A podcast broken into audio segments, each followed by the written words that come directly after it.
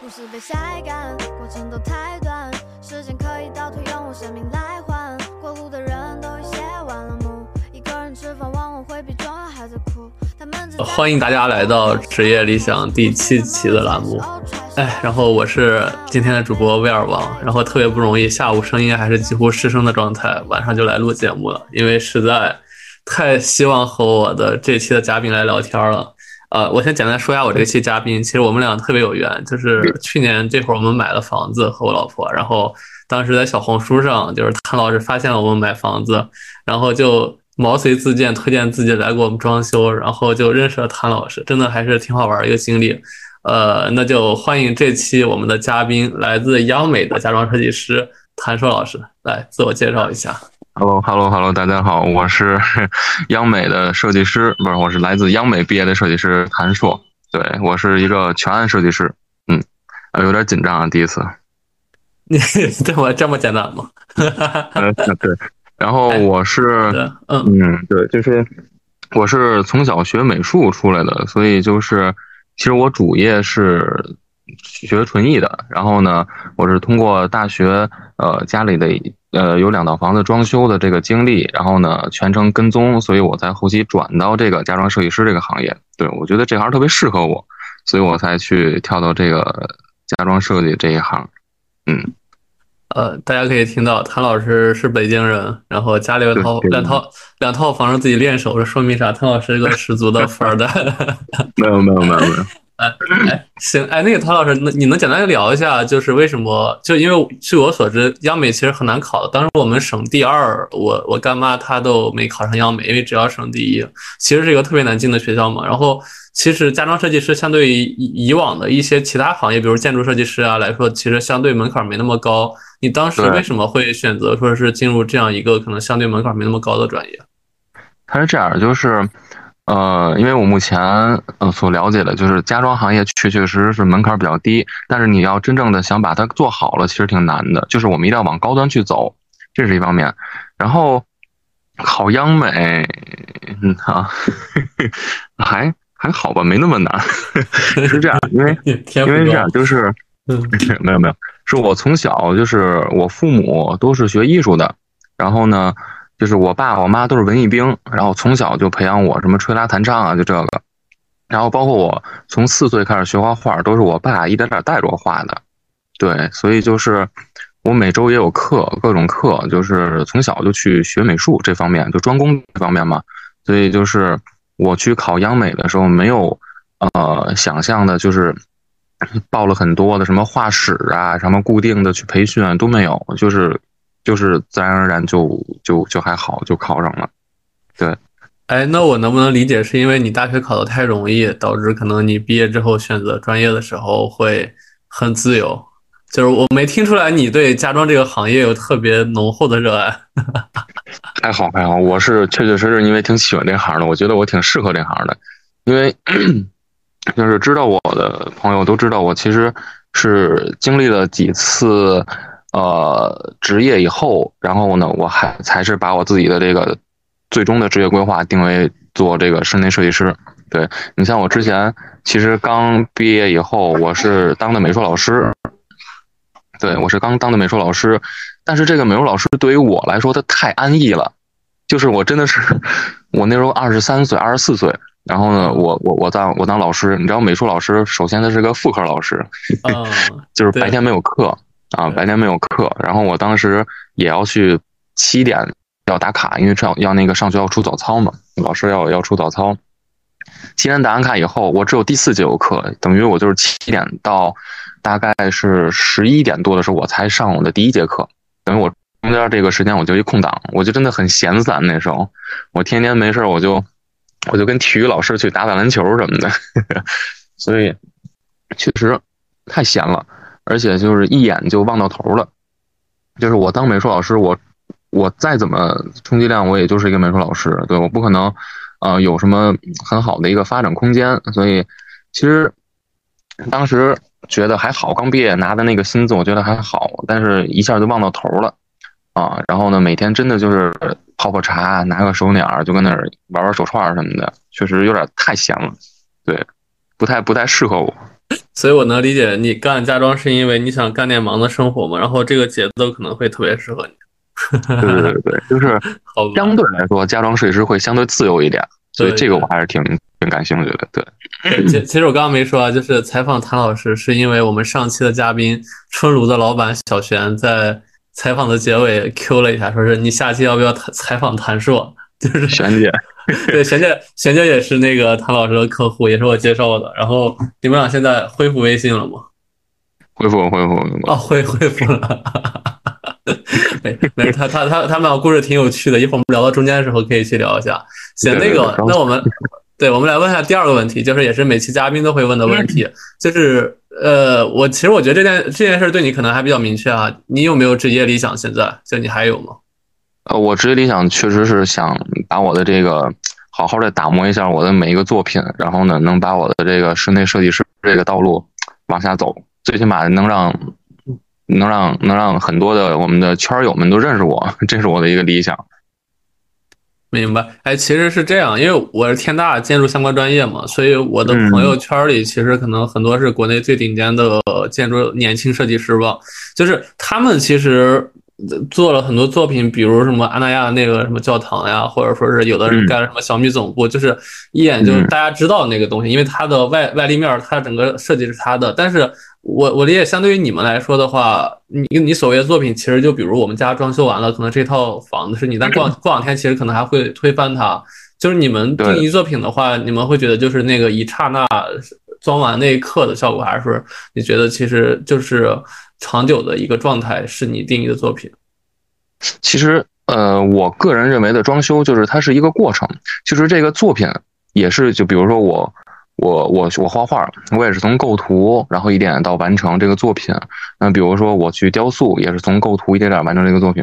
那其实这个家装设计行业其实也是这样的，我也会先去构图，一点点去构思，然后在过程中也会出现多很多个，呃，从无到有的这么个阶段。其实这个过程，我我认为它才是一个我最享受的一个过程。对，然后呢，呃呃，就是其实。我们这一行吧，就特别容易 出现很多问题，对。然后呢，嗯，就反正怎么讲呢，就是如果我我给人这个这个这个作品设计的很好。那可能这个客户 会在未来的十年都会夸这个设计师。那如果我没有给这客户设计好，或者没有给这客户服务好，那可能可能未来十年都会骂我。所以，对吧？这这很很直白吧？这么说。对，就是因因因为是这样，我和璇姐就是在装修过程中，因为每个人装修都应该知道的，就是总会遇到很多的坎儿的。然后。对 对，就是你，如果你装的彻底没问题的话，其实设计师可能和你关系会一直很好。但是，一旦会出现一个问题，就会出现第二个，然后基本上火气都会撒到设计师身上。因为所谓的项目经理那些人，可能一般都不出现的。对，因为是这样，你像所有设计师啊，他也也分，就是有的设计师呢，他做平面图啊，有的设计师做软装设计师，有的设计师灯光设计师。我是个全设计师，会负责从头到尾到入住之间所有的问题，你只需要联系我。所以，其实我我这行，哎，想想真挺心酸的。我我想起了当时那个潘潘老师那个，我记得是那个门打胶那个事儿是吧？那个是你找的，就那，就是那个胶。就是潘老师特别生气，就是那个胶的喷的那个话，我操，好搞笑。后来我我的柜子也是出事儿，然后学习那个语气，然后我觉得哇，就真的你们其实承受压力蛮大的。对，就是确实是这样。就是我把它设计完以后，跟我底下的工人去对接这件事情，就是我设计的没有问题了以后，那我我需要一个人能帮我去完成它，帮我去实现的。但这个活儿它确确实实是个手艺活儿。而且你说每一项工艺又又涉及到人特别多，所以很难不出错。装修这个行业，对，对，哎，所以聊到这个话题了。其实我下一个问题本来也是这块儿。其实，呃呃，家家装设计师其实从很多人角度来觉得话，他其实和设计是不太搭得上边儿的。就刚才说嘛，他门槛很低。就是你，你能为这个行业证明一下吗？就是比如，因为你，呃，我可以说，其实你是博洛尼的嘛，你们公司已经算是这个行业的翘楚了。就是，就刚你也有说，好的设计师可能特别厉害，但是差的设计师，其实我说不好听，我看了一下你们一般的设计师的水平，就是还不如我画 CAD 复杂。就是其实我可能了解一些基建的东西，可能我甚至比他们画的还好。就是你能跟大家讲一下这个行业的，也不是鄙视链吧，这个行业的一个门槛或台阶是怎么样的？呃，其实这样，就是刚才你也说了，我们这行确确实实是因为门槛太低了，导致这个行业的设计师水平参差不齐，就是鱼龙混杂，就是就是有可能他是个销售，然后干着干着就就就把自己转成设计师了，就是他完全没有这个审美，没有色彩搭配，没有没有一个进修什么灯光啊啊结构改造啊，像比如说现在比较火的什么结构主义呀。就他们脑子里没有这些概念，他就真的去敢拿你的家去练手。那我觉得这部分的设计师设置了房子以后，那只能是你一个刚需。哎，我能住了，就仅仅此而已。但是如果真正的你你要去找一些好一点的设计师，那真是从科班毕业出来的设计师，有一些审美的设计师以后，那这个作品出来到一出来完成以后，到你呈现在你眼前，那我觉得这才是一个。真正意义上的作品，那我们这个确确实实是去做艺术的。除此之外，这些设计师，啊，那下游的这些设计师，那真的就是我们可以叫做做装修的，对他们就是搞装修的。那他们其实跟设计不是很搭得上边儿，跟艺术啊啊，所以还是去要区分一下吧。哎，那你现在段位在这个设计行业是排在哪个阶段？中上游吧，中上游吧。啊，因因因为我记得你好像是博洛尼最年轻的设计师是吗？现在现在还是最年轻吗？曾经是，现在现在不，现在现在达标了。咱俩同龄，现在老，现在老了。对，咱咱俩同龄的，应该应该出现更年轻的了。哎，所以其实你们这个行业，呃，是学历说话还是作品说话？就是论品排位的话，它是这样啊，就是。我当我处在这个家装设计这个圈儿以后，我发现我周边的人好像学历都不是很高，啊，但是也有很高的，也有真的像我们这种，你比如留学回来，然后呢，或者是真正的是在国外去进修这个室内设计的，回来以后，确实这种人比较少，你这种比较少。然后因为刚才也说了，门槛比较低嘛，所以就是有可能去学很多个专业，很杂的专业都可以来去。家装设计师这来来来溜一圈儿，对，明白。哎，其实我到这块，我想问一下，你当时去央美嘛？你家里应该是对你的职业规划是有有所期待的。你像你当时当美术老师，是符合家里预期的吗？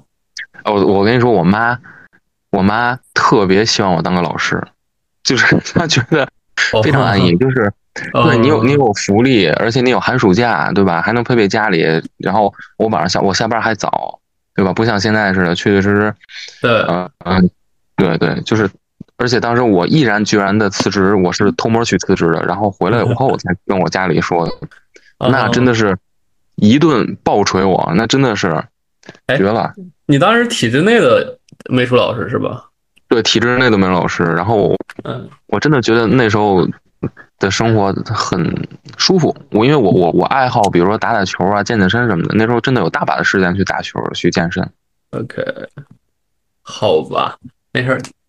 呃哦，体制内其实还蛮好的。然后那个，我下面想问的问题是这样，就是呃，其实因为我们是从小红书找到的你嘛，然后我其实当时也找了好几个设计设计师或者说是家装公司。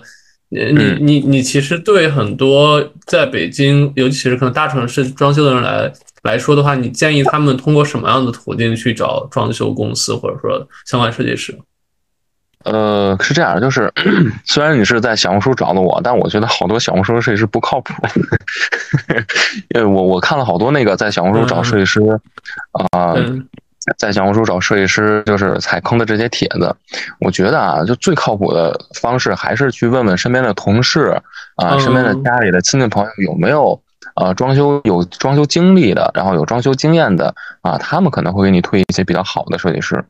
否则，对，否则比如说你去找一个公司啊，说实话，你去哪个公司都有好的设计师，有不好的设计师，你只能是撞大运，对吧？这个真的就是看运气了。哎，所以其实你刚才也说了，就是设计公司有好的有不好的设计师，所以其实设计公司之间的，哎，不是装修公司之间的段位有差那么大大吗？呃，差的挺多的，就是怎么讲呢？就是有一些设计师啊，他可能面试过了，但实际上他的呃资历经验还是有一些欠缺的，包括每个人的审美的层面上是不一样的，对吧？啊，再举个例子，比如说你像你们家你喜欢法式的。那有些设计师的风格擅长于做中式、做现代的，那他可能做不出来像你们家纯粹一点的法式风格啊，一种轻法式的风格，他是做不出来的。所以，其实像这种你们去家装公司去找这个设计师，还是要碰运气了，碰点儿。嗯 哎，所以其实就算去博洛尼的话，可能也会有一些很一般的，是吗？对，然后包括有一些设计师，其实精力有限，他可能接的单子太多了，然后再接接你这单子，比如说他会他会觉得他忙不过来，他可能就去工地去的比较少，尤其是像我们这种全设计师啊，他如果有一环没盯好的话，那真的后期很容易出问题。OK，呃，哎，其实你们不太能说每个公司好不好，那我就不不细聊是公司的。挺好的，挺好的，博洛尼挺好的。没有没有，我知道博洛尼挺好，我说我说其他的。然后那个我还有下一个问题是这样，其实刚才也聊到了，说是家装公司其实呃鱼鱼龙混杂，然后其实差的也很多。那家装的这个行业，其实我们所有人，包括我装完之后，我仍然觉得它是一个很水很深的行业。然后包括其实传说中你们每个设计师能拿到特别多回扣，就比如我听说的有个例子，就比如说是我去买地板儿，如果我在博洛尼或者说在其他装修公司我登记过我的名儿的话，我去买这地板，不管我走到全国各地的任何一个地儿，我只要买这个，他会直接查到我在博洛尼，他就需要给博洛尼回扣啥的。就是我听说了好多这种回扣的事儿，就是这个行业真的水特别深吗？对，这只是一部分，你说对了一部分。这个行业确确实实水比较深。呃，举个例子啊，比如说你刚才所知道的，就是呃拿一些回扣啊，包括比如说现在装修公司通用的路线就是，呃，嗯，就是你可能如果报备了啊，说你是谁谁谁的，然后把你地址都报备了，那他可能就锁住这个价格了。你去市场上任何一家店，你可能价格都是这个这个价格，所以这是一个。对，嗯，就听众们，你们要要谨记的一点。然后呢，哎，我这算不算扒我们那个这个设计行业的老底儿？你你你你你要能扒吗？因为大家都知道，好像是，哦，那我再说点别的啊，嗯就比如说这是一方面的那个套路，但其实你们可以这样去做，你们可以在选装修公司之前，你们先去了解一些这个各个厂这个各个平台的一个价格，比如说你地板，你可以先了解地板的价格，然后呢，你拿到这个价格以后，你再去拿这个价格跟公司去谈，哎，你肯定是要走这个，肯定是要走公司的这个质保，肯定会比你单独去走某个平台的质保会好一点。对，所以就是你拿到一个价格以后，我再去拿这个价格跟公司谈，他才能把你最低的价格给到你，肯定是这样的。嗯好吧，那还还有没有其他可能分享的？能啊说的？太多了。举个例子啊，就是，呃，很多设计师说自己是全案设计师，但他其实真的不是很懂。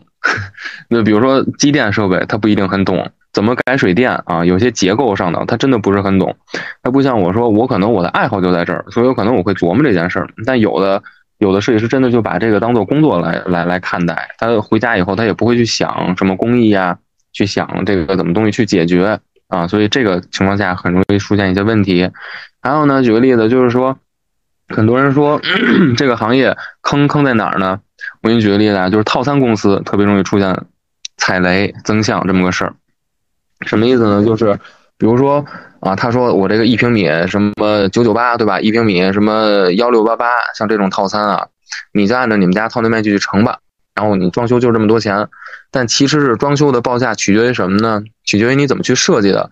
我有没有给你设计吊顶，对吧？有吊顶和没吊顶肯定是两个价格。我有没有一些墙面的造型？有造型和没造型肯定又是一个价格。所以，凡是这个市场上一拍脑门就给你报价的这些设计师或者公司，那都是坑你的，因为到后期一定会出现很多增项。我想，我想起，我想起来，当时就是我去看了好多那个全全屋定制的，因为我的性格就是我会去找很简单的方式，最快速的解决问题，所以我和我对象是两个相反的，就是你知道他是一个每个系列都会抠的人，所以我当时其实特别想选某一家全全屋定制，然后直接我就不撒手不管了，就从头弄到尾。但当时就是听完他们报价之后，再去听了一些像博洛尼啊，像那个一些这类公司的半包的报价。我发现能差小一倍，然后我当时我就一直在琢磨这个事儿，然后反正后来我跟很多朋友聊了一下，基本上我这个价虽然高了一点点吧，因为我们装的比较复杂，但其实是一个合理价位。但是像那种二十多万就敢给你报的，然后我我我我我好像朋友 没没几乎干到这个价的，好像干到的可能是材料会特别差。他们是这样，就是真的是一拍脑门就给你爆出来了，但后期会会这样，就比举个例子，比如说这个装修啊，你可能家里需要贴有一个工艺叫做贴网格布啊，那我建议是每面墙会贴这个网格布，但是很多公司前期不会给你报这一项，因为你只要一报这些项目，你的价格肯定就贵上去了，所以前期不会报，你会装修到一半的时候。工长会跟你说说什么呢？说，哎，你家这个墙不行，对他会说你们家的这个墙体质量不行，你必须要贴这网格布。你如果贴，啊，它后期不会开裂；如果不贴，后期一定会开裂。这时候他会给你架在这儿，那你说你贴不贴？你肯定说，哎，我贴。你贴，工长就说，那你给我四千块钱吧，给我三千块钱，我把你这个网格布贴上，对吧？那这个就属于一个增项。我忽然想起来我，对我当时装修就是。本来以为其实花不了太多钱，就是结果是挪了一下空调，花了四五千，然后干啥？清理一下窗户，花了一两千，就感觉真的是水钱跟水一样就溜走了。对，装修就是每一步，你只要让工人动一步，那就是钱。工人都是这样的。对，我还有那电视墙，最后打了两个钢筋，还是打了个铁板，最后也没也没用，花了两千多块钱，好像。嗨。装修都是这样，我都已经习惯了。比如说还有什么呢？哎，你说继续。嗯啊，就是还有一个特别重要的一点，就是装修有一个工艺叫做顺平垂平，对吧？找垂平，那几乎市场上没有一个公司会给你报这一项。那你后期如果你的那个定制跟墙面不是出现就出现很多个缝隙的情况下，那就是你们家没做垂平。这时候你在做的时候，工长又是一个增项的点，就太多了。这个工艺工艺上的事情太多了。哎，这些我家有增吗？你家没有？你家我报价的时候就给你报进去了。哎，所以我想问的是，说就这行的话，那设计师真的会拿回扣或赚的很多吗？呃，怎么说呢？就是我们会利用一些自己的资源啊，在中间赚取一些费用。但我个人觉得，就是我我我有这个资源，但我绝对不能让你买到比市场贵的。我觉得这个还算是合理的，但如果有一些不太有良心的设计师，你市场价明明，比如说你这个砖是一百一平米的砖，啊，他可能会卖到你一百零五或者一百二，啊，那我觉得这样就就太没有意思了。对，假如我我认识这个砖的渠道，那他给我的渠道是六十，我可能我给到你八十，那你依然是一个很合适的一个价格，我觉得这样赚取是合理的。但如果你赚取了这个钱，你就一定要对这个工程负责任，比如说这个砖的排排贴。对吧？铺贴图你是怎么去做的？你一定要去负责去把它给跟进去啊！然后到你这个东西落地以后，你拿的这个钱在心安理得。我是这么去理解这部分的钱的。明白。所以，所以其实赚的还是挺多辛苦钱的。呃，呃，前提是这个设计师要负责，不然真的这种挣钱，有一些设计师真的挺，因为他。就赚取信息差嘛，那有人不太懂，有人没有时间去赚市场，那他可能真的就会提价去给你卖。我觉得这样不太靠谱。这种这种设计师，好吧，其实其实我本来这个这期节目聊的是一个斜杠青年逃离高校，从事一个相对门槛较低的行业的一个心路历程，但我发现聊着聊着变成了一个对家装行业扒底的一个一个节目，但这个可能更有内容，为了更有内容，我觉得更有内容。对，然后那哎，所以所有的设计师都 diss 我，不不不，不会吧？你不会出事儿吧？没事没事没事，你随时跟我保持联系啊。但但但你这些其实我们都知道，我感觉你说这些都是小红书都能搜到的。对啊，对对对对，确实是。呃，哎，所以我想问的是，说其实你刚刚也说了，就是你的家境其实相对很好嘛，就是你很小的时候就有两套房。那你觉得 对你来说的话，装修这个行业赚钱重要，还是完成一个作品重要？呃，怎么说呢？就平衡一下吧。就是在完成作品的情况下，再赚点钱，我觉得是最好的。因为 因为什么呢？就是我从大学以后，我确实没有在管家里要过钱，因为我觉得老管家里要钱特别。不爷们儿，没面子，所以我就老想让自己证明点什么。就包括我之前做美术班啊，然后我做了一些别的副业的时候，我也是确确实实是希望能自己给自己赚些一些赚赚取一些我的生活费的。当时上大学的是单纯的这么个想法。对，当然了，就是您所说的，我个人觉得肯定作品在设计师初期也一定要积累一些很好的艺术作品，这样的话会很快的提升你的这个设计师的能力，包括你去。给客户看，你也你也有的说，对你也能让客户看到你的一些作品。我觉得这个才是应该去去积攒的。嗯，所以就是如果让我来说，就是这个啊，作品要大于赚钱，在前期啊。对，所所以其实我想问，你们这行大家整体的一个经济状态是怎样的？会不会很多人都过得很苦？我太太对了，你这话说的太对了。我我感觉你的几个徒弟都挺苦的。对，那我也是从这个阶段出来的嘛。我我们开始也是从助理出来的。呃，大家过得都很苦嘛，就是工资都很低。前期当助理阶段确确实实是很苦，因为实话实说啊，就是呃，装修这个行业呢，演变到中国确实没没多少年，所以呢，就是嗯，怎么讲呢？就是国内的室内设计呢。一一般都会在一线大城市，比如说北上广啊，就这种城市。然后呢，那肯定有一些别的城市的人来来这些地方去工。哦，我们家狗在叫，稍等，no no，不可以，no no，抱歉抱歉啊。然后，那他们在这边首先要解决的就是衣食住行。那我我给到他们的工资又给到给不了那么多，那所以他们在前期当助理阶段还是挺拮据的，确实是有这么个问题。然后还有一个就是，就算你当了设计师这个阶段，呃，因为我们这个设计师这行呢，考的是你这个人的各方面的能力。就比如说你很好，你的设计很好，那你你的你沟通能力很差的情况下，你依然去没法去跟客户去完成一个合作。所以就是这一类设计师也过得会 相对比较苦。所以我觉得还是 要要兼并的设计师，并且能把自己的作品卖出去的设计师。还好，嗯，这个收入还还还算可以，但但是这个大多数都不是很很苦，对。哎，所以所以其实开家装公司的老板会过得比设计师要好很多，是吗？对啊，老板挣的就是我们这些呃设计师们打工之间之间的赚的这些差价嘛，就是他们的拿的东西利润会更多一点。好吧，所所以其实我看像陈亮那种的，他可能就会赚的更多哈。对，那他是，呃，在柜子这方面做的还算可以呢。他手底下养了那么多工人、人工什么的，对吧？所以他们，对，他都做到源头了呢，那肯定是会会有一些回报。对，哎，所以所以那个，你对我家这个装修打分打几分？哦，其实我跟你讲，就是你们属于配合度比较高的，嗯，我给你们家打个九十分左右吧，九十分以上吧。所以，所以装装修结果还是很符合你预期的吗？啊，对，符合我预期的，因为呃，几乎是完全按照我效果图去做的啊，这样是比较好的。但有一些客户真的是我给他设计挺好的，但他后期装着装着，他可能不按照我的这个效果图来，就这种的，就会我就打分比较低了。对，但但但但是我说一下，就谭老师的设计真的很有设计，所以你如果按他效果做的话，基本上。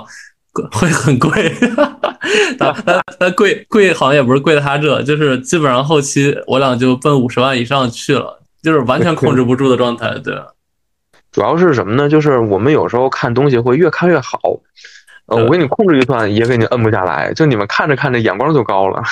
对对对，但但确实因为这个房子，我我对象现在不是当小红书博主嘛，也能持续每个月赚赚赚很多钱，也算是回回本，逐渐回本的状态。挺好的，装到装到修，然后当个博主，还把自己的装修钱给赚回来了。对对，一个月好几千，不错不错。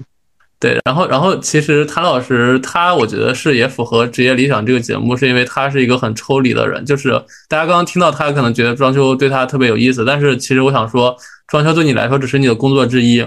其实你还是有很多经历的嘛，比如我知道你之前开了一个家具店，对吧？然后你还有自己的洗车店。包括你最近还开了，不知道倒闭没倒闭啊？就你那个石阳记，你那个饭店，太倒闭了。还还有什么其他副业吗？呃，基本就这些。然后啊，美术老师对吧？还有对美术老师，就是我，我还是去做了一些培训的，因为这个其实主要是，呃，我爸他们画画也比较比较好，将来会让我爸他们退了休以后，让他们有事儿干。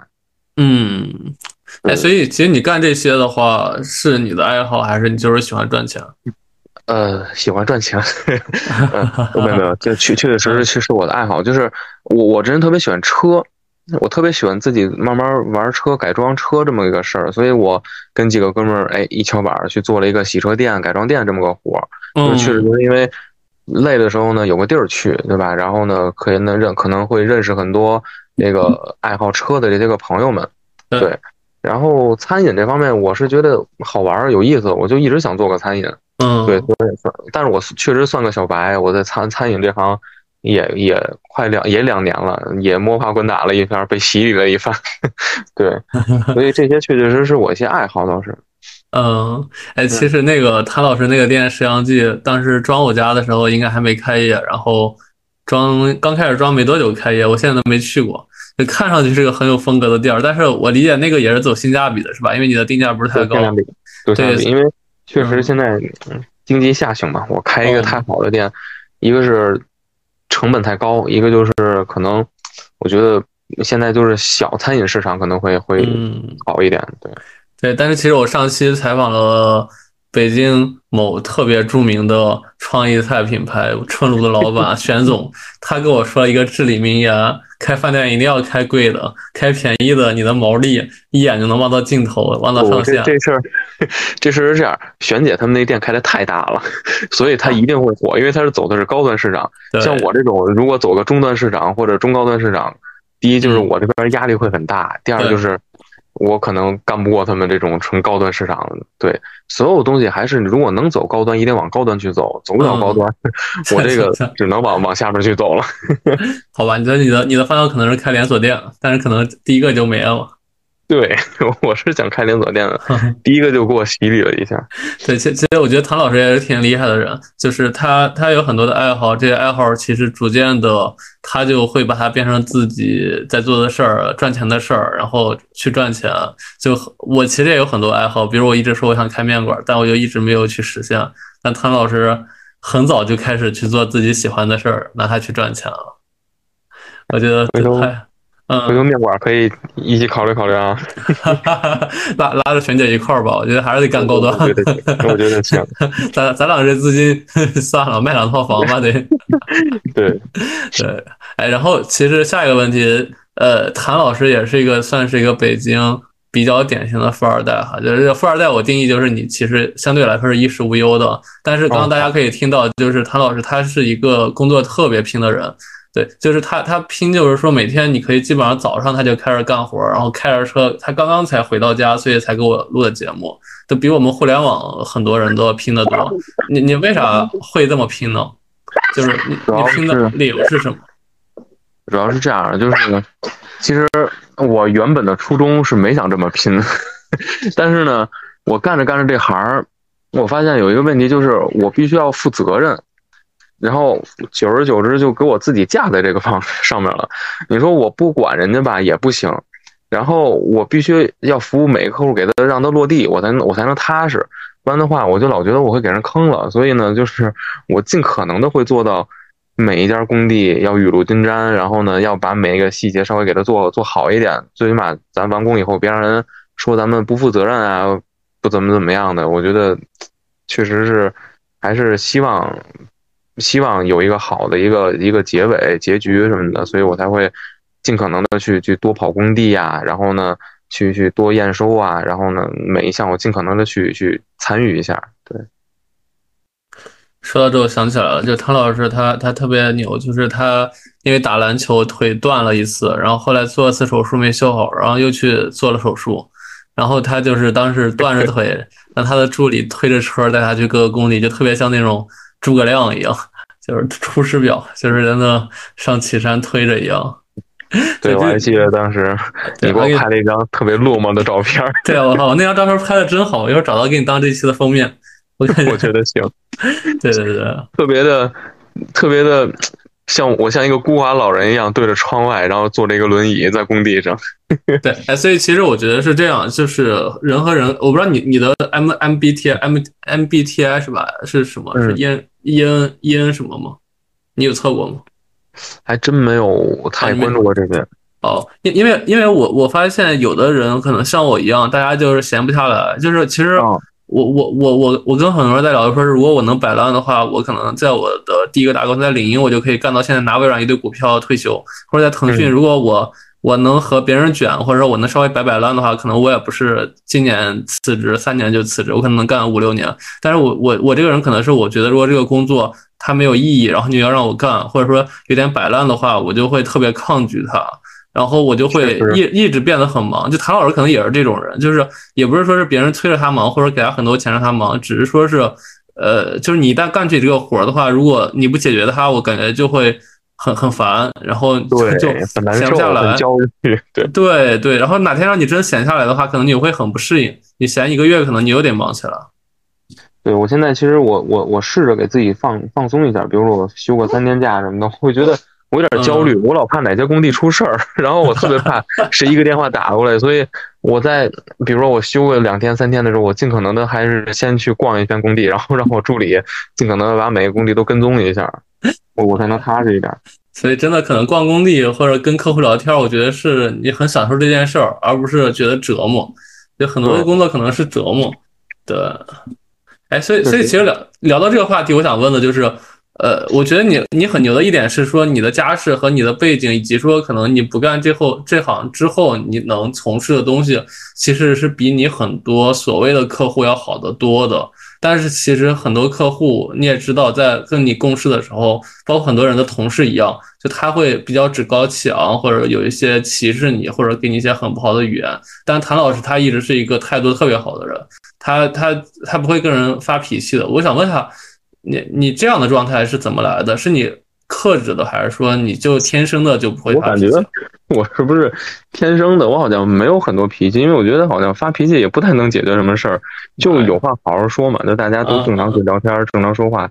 我也没有说，比如说因为某个人去去去去，就是一直怎么怎么样。反正我情绪还算比较稳定吧。你不会生气吗？你不会觉得就是比你弱的人还还瞧不起你会生气吗？不是，这只是。就是我只是把他家当做一个工作一个作品嘛，然后呢，那并不是说因为，呃，我比他强，他比我弱，然后他来指着我说我这个怎么怎么样，我就会生气。我只是共同点就是还是希望把他家给装好了，这个才是真道理。你你你你是天生的就没有这个气是吗？那你肝火真的很低。那 按理说，我应该，你看我我我我的名字里都有很多个火，然后我也是火性火象星座的，应该应该很容易爆炸。但我觉得我脾气还好，我真的没什么太多情绪。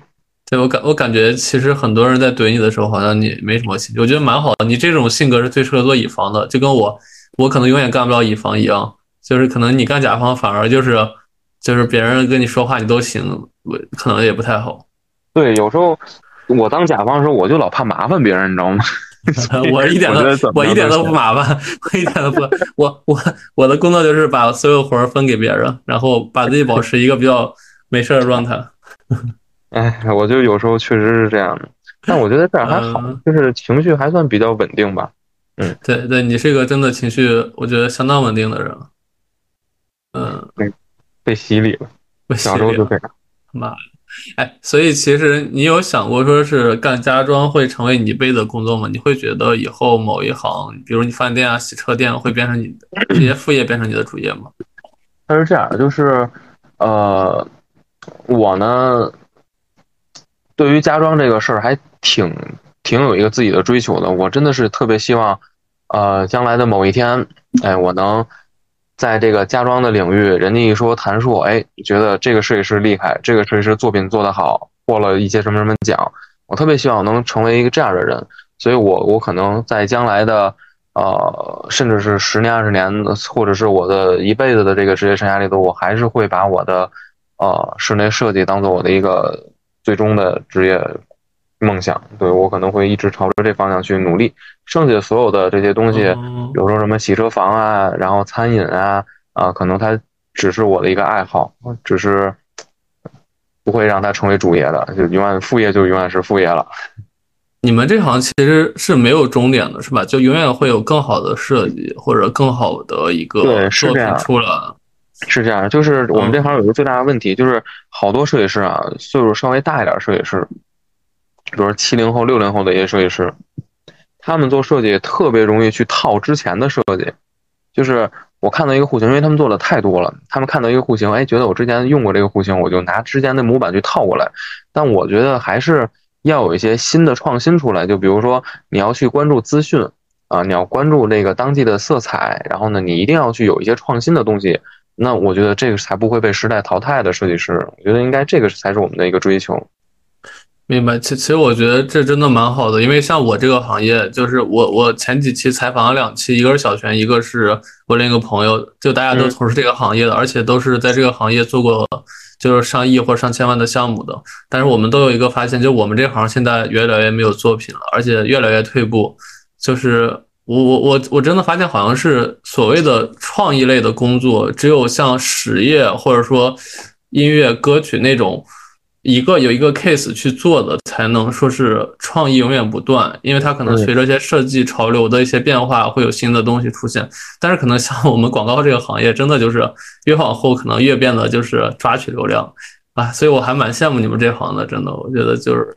这样自己的内心的满足感，就我现在内心满足感，你也知道，我给自己留了那么多奖杯墙，只能看着那些过去的奖杯装逼了，看着过去的奖杯空流泪。现在，但确实最近我也发现，就是因为可能是大家因为疫情，然后经济在下行，有这么一个缓冲阶段，可能大家确实是，呃，兜里钱不多了。那他们对于这个装修呢，能省则省，所以就是追求一些效果的同时，他可能还会要要主要去看自己的预算，所以。呃，我我相信各行各业它也是这样的，它现在都是一个在往下行的一个趋势，可能将来慢慢的经济好一点的就会好一点。明明白？哎，我接下来问个可能比较好玩的一个故事性的问题啊，就是其实小泉 Q 了让我下一期来采访你嘛，就是其实我和璇姐跟谭硕老师装修的时候是两个截然不同的状态，因为我们家相对 谭硕这部分还是比较顺的，然后。在璇姐那边的话，就是谭老师这边会出现很多问题。我就举个例子，比如那个门框打胶，然后打的一粒又一粒的，那著名制片人潘老师就直接火就大了。然后再比如，就他们家的，因为他们家是叙，我上期没说，他们家是叙利亚那个难民风，就是特别的那个微水泥，对吧？然后他们家的厨房也做成微水泥，微水泥特别容易渗水，所以厨房做微水泥之后，就是水容易渗不下去。所以当时这个应该是重新。装了一次，然后装完之后的话，他们家的那个排烟道又漏气儿，然后这个一直没修好。你和王工修了得有三回是吧？嗯，对你其实，嗯，我们装修就确实很容易出现这种问题。就是我当时在想，我说璇姐家我一定要给服务好了，潘老师、璇姐，哎呀，我一定要给服务好了。就是我这越这么想吧，就在施工过程中越容易出事儿。你说，就这个打胶这个事儿啊。我我我再怎么盯，哎，工人来了，我不可能盯到细节，就是他这个打胶怎么帮我把这个胶给它磨好了。确实是，嗯，当时那个工人手艺潮了点儿，或者是当时工人可能干活粗心了点儿，把这个胶没打好，还得让我二次返工。哎，真的是一言难尽啊！当时，哎，所以像比如像那个微水泥没弄好，或者烟道漏气儿，就这种东西，其实你们是不是每个项目基本上都会遇到，就是无法避免？呃，是这样，就是微水泥呢，确实是无法避免的。但是微水泥它这个这个这个材料已经很成熟了。我跟你说，它那个微水泥当时有一什么情况啊？因为一个是雪儿姐当时确实也是比较着急入住，然后呢，微水泥厂家呢，它确实有一个晾干周期，最起码就十二天啊，十到十二天这么一个晾干周期。等到它那个表面的那个覆膜啊，彻底的硬化了，成为形成一个壳了，一个保护膜了。你再去使用它就不会有任何问题了。当时雪二姐家有一个什么问题呢？就是我做完这个事儿以后，做完微水泥以后，地面一直干不了。我们拿那个吹风机吹它也干不了。然后当时又特别着急入住，我们当时还拉了个小警戒线。但是呢，后期定制的也是上去就给我们踩，老去踩。然后呢，确实是，就是我看着的情况，可能是那个保护膜有一些破损，才导致后期有一些。出现一些污垢啊，然后不干净啊，这么个情况，真是好吧。所以其实你自己也是特别希望做好的，可能就是你自己都不知道为什么会出现问题了。就这个行业可能 永远会有这样问题出现，是吗？对我们这行确确实实是，嗯，确实 很很多施工这么个问题。等我有有机会，我我再跟你深深聊一些我之前踩过的一些坑啊，特别有意思。好吧，所以这段话送给璇姐，就是谭老师真的很用心在装你的房子，因为太用心可能出了错。我我现在都有点愧疚于璇姐。好吧，哎。哎，所以下一个问题，嗯呃，其实很多人，尤其是像我这个行业或者一些年纪会稍大一些的朋友，会希望进入家装这个行业。就刚刚我们说的嘛，很快的容易上手。然后你对想进入这个行业的人有什么建议？就是你觉得应该年纪轻的进，还是年纪大了之后进？然后你觉得是什么状态的人进比较合适？我觉得啊，首先进入这个行业呢，你不能太小。太小的情况下，你对于生活缺少一些阅历。其次呢，就是，呃，举个例子啊，你会找一个特别小，比如刚毕业的人去拿你家房子练手吗？我觉得不太会，对吧？他第一，他缺少生活阅历；第二呢，就是他可能装的房子确实太少，经验有限。那你也可能也不会去找一个岁数太大的人。那我跟你说，岁数太大的人有一个什么最大的问题？他他缺少创新，缺少一个学习的动力啊！这行一定是要有那些。呃，认知啊，他的审美一定是在不断的去去更新、不断去进步的这么去这么一类人去创入这个，就是进入这个行业。我觉得他们一定是会引领下一代室内设计的。明白。所所以你对这一行的定义，可能你觉得真正适合进入的是有一定生活阅历，然后真的可能希望装出一些有着风向的或者有潮流向的一些房子的人。对，是这意思，并且就是。呃，这个行业审美太重要了，审美，审美，审美，说三遍，太重要了。这个，哎，所以，所以像你带的那几个徒弟，或者说一些年纪比较轻的小孩儿那他们刚毕业又想干这行，那那怎么办？呃，他们只能是先跟我去学习，然后我会把一些工作方法，然后呢，如何去画图，包括如何去做一些结构的设计，然后呢，怎么去跟客户洽谈，我会把这些一点一点教给他们。基本上跟我三年左右。我觉得出师了以后，在这个这个市场上都不会不会说成为一个很 就是就是应该还算可以的一些设计师。对，剩下的就是他们的阅历了，慢慢去增长自己的年龄的过程中，就会打磨自己的设计。我觉得我觉得这行挺像，就是原来的很早之前的，像木匠呀，像一些厨师呀，就是得手把手带。然后你不带几年的话，基本上就跟理发师一样，你不带几年的话，你就没人敢让他剪剪头发的。确实是，对对，就是因为一一套房子，你在北京买大几百万、上千万的，你谁也不敢交给一个刚毕业的人去装。嗯，那肯定。要要是这么去聊的话，其实这行还挺有门槛的。我觉得这行相对于我这个行，相对于我的专业来说的话，相当有门槛。他就是，嗯，怎么讲呢？确实是想干好不容易。嗯嗯，门槛低，想干好不容易。对对，太多的。就是每年有太多的人去选择这个行业，但每年有太多人去离开这个行业，因为他可能在这个行业待着他不舒服了，他很难受，他也没有客户，他也没有作品，还不如干个别的行业。好吧，反反正反正，我觉得这行确实，我觉得整个家装行业真的就是谜一样的存在。就是你装一套房、两套房、三套房，你可能还是没搞明白这行业就是根根本的东西。我跟唐老师也聊了好几次。就是，就他自己可能现在都没有一定看到底儿。你你可能，嗯，好吧，哎，那最后一个问题啊，谭老师，就是也是会问每个嘉宾的一个问题，就是你你的过去经历其实也蛮丰富的，尤其你二十岁的时候，你还在央美嘛？那我想问的是，如果回到二十岁，你还会做出当时的选择，成为如今的你吗？嗯，我觉得会。因为我觉得这个就是我，而且这个也比较适合我，所以我可能依然去选择这个行业。我现在唯一的、唯一的遗憾就是我没有最没有一开始就学这个行业。好吧，我也算是个半路出家，对。那所以其实谭老师还是一个对自己充满自信的人，而且确实是他从一个门槛低的行业一路杀出来，成为应该是当年博洛尼年纪最小的设计师，对吧？对对对，当年还算。一匹小黑马，所以所以还是欢迎大家来找谭老师装修的。虽然我这个电台可能只有几十个人听，也可能就上百个人。对，然后欢迎关注小红书，什么一个爱运动的室内设计师，设 对对对对，一个爱运动的室内设计师。对对对，大家可以看一下谭老师过往的作品，尤其我们家其实后来也去拍了很多的片子，然后视频也在不断的去展出。对他，谭老师还是对设计是有一定追求的，对，一定要有要求，对，对，好呀，好呀，那今儿就先到这，也特别感谢谭老师给我们讲了很多行业内可以知道也不可以知道的东西，好呀，谢谢谭老师，好，谢谢，谢谢，好，再见，拜拜，拜拜。